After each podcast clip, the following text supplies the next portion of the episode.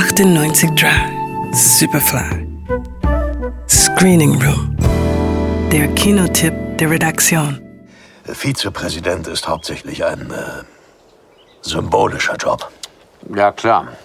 Ich verstehe, dass das nicht unbedingt hm, ver verlockend für Sie ist. Vielleicht könnte ich mich ja mit einigen der eher profaneren Aufgaben befassen.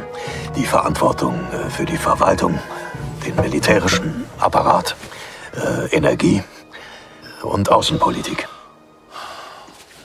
Das klingt gut. Dick Cheney ist einer der umstrittensten Politiker der jüngeren amerikanischen Geschichte.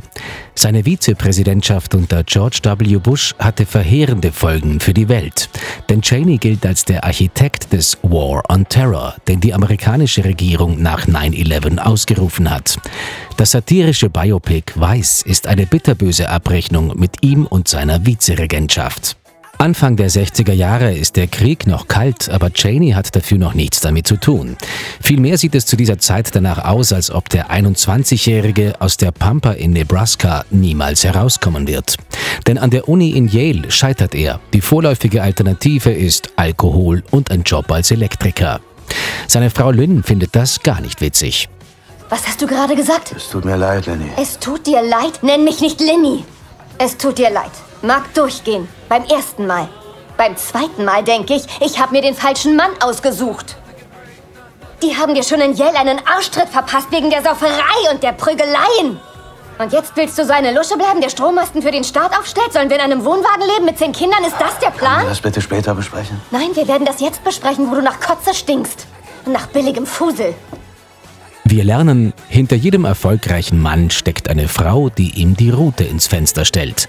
Oder so ähnlich. Jedenfalls nimmt sich Cheney zusammen und macht Karriere in Washington. Als Assistent von Donald Rumsfeld lernt er ab Anfang der 70er Jahre das Handwerk der Macht. Sehen Sie die Tür da? Zu Kissingers Büro? Ganz genau. Zufällig weiß ich, dass Nixon gerade da drin ist. Also wieso trifft sich Nixon nicht lieber mit Kissinger im Oval Office? Damit das, was Sie besprechen, nicht aufgezeichnet wird? Sehr gut. Was ist der Gesprächsinhalt? Wir werden Kambodscha bombardieren. Das ist unmöglich. Man braucht die Zustimmung des Kongresses. Ich Oh, bin jeden Tag da drüben. Scheiß auf den Kongress. Außer man sitzt drin. Dann ist er das tollste demokratische Organ der Welt. George W. Bush gewinnt ihn zu Beginn der Nullerjahre als Vizepräsidentschaftskandidaten für sich, obwohl seine politische Karriere eigentlich bereits zu Ende ist. Er ist zu diesem Zeitpunkt Chef des Großkonzerns Halliburton, der in der Erdölbranche agiert. Diese Funktion legt er als Vizepräsident zwar zurück, für den Konzern lohnt sich das Engagement aber trotzdem. Denn nachdem die USA im Irak einmarschiert sind, ist Halliburton am Wiederaufbau maßgeblich beteiligt.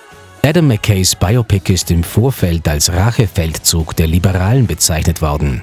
Und tatsächlich spaltet der Film die USA wie kaum ein anderer in jüngster Zeit. Das demokratische Amerika feiert den Film als Abrechnung mit einem zynischen und machthungrigen Kriminellen, der auf Basis einer Lüge einen traumatisierenden Krieg vom Zaun gebrochen hat. Das konservative Amerika hasst den Film, weil es eine seiner aktuellen Legenden verunglimpft. Tatsache ist jedenfalls, dass Christian Bale als Cheney tatsächlich großartig ist, obwohl ihm die Oscar-Nominierung schon sicher war, als klar wurde, dass er sich dafür einen Wanst anfressen musste. Und Tatsache ist auch, dass Adam McKays filmisches Risiko sich gelohnt hat. Er ist Oscar nominiert für den besten Film, die beste Regie und das beste Drehbuch. Ob er sich tatsächlich welche zu Hause aufstellen kann, wissen wir Sonntagnacht. Wise. Ab Freitag im Kino. Johannes Somberg, Radio Superfly. Radio Superfly. Im Kino. Screening Room wurde präsentiert von Film.at